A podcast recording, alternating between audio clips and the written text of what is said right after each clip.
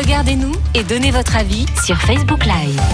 Allez, l'histoire des eaux de Marseille, comme tous les matins avec vous, euh, Patrick Foncello. Tiens, il y a une question qu'on peut se poser. C'est comment faisait-on autrefois pour se laver alors qu'on sait que les logements étaient dépourvus de toute installation sanitaire? En fait, on ne se lavait que très rarement, ou bien on se rendait dans des établissements publics. Ce sont les Grecs qui, les premiers en Occident, ont inventé le concept de thermes, des lieux publics où l'on venait se laver et passer du temps en commun. La pratique consistait à associer des bains d'eau froide avec des exercices physiques. Les Romains ont pris le relais en privilégiant les bains d'eau chaude ou tiède. On ne pouvait alors imaginer la vie sans aller au terme, lieu d'hygiène et de relaxation, mais surtout incontournables espaces d'échange et de sociabilité. Au Moyen Âge, les bains publics connaissent une désaffection en raison de l'anathème jeté par l'Église catholique.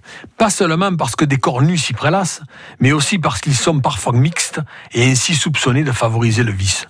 La médecine, quant à elle, stigmatise les bains publics parce que ces étuves chaudes seraient des vecteurs de transmission de maladies. La faculté considère en effet que la chaleur favorise l'ouverture des pores, laissant entrer dans le corps les maladies infectieuses. C'est ainsi qu'entre la Renaissance et le XVIIe siècle, la population adopte ce qu'on en a appelé la toilette sèche ou l'essuiement. Il s'agit de se frotter au moyen de serviettes imprégnées d'une solution d'eau alcoolisée. Et pour camoufler les odeurs, on abuse du parfum. Au XVIIIe siècle, il n'existait plus qu'un seul établissement de bains publics à Marseille, rue du Baignoire, la bien nommée des lieux où la corporation des baigneurs, étuvistes et perruquiers était tenue d'avoir des marques visibles de son art pour la propreté et l'ornement du corps humain. Durant la seconde partie du XIXe siècle, on constate un engouement pour la baignoire, ce qui va permettre le développement de l'activité des porteurs d'eau avec le bain à domicile. Le livreur transporte des seaux d'eau chaude sur une charrette et les monte à l'étage.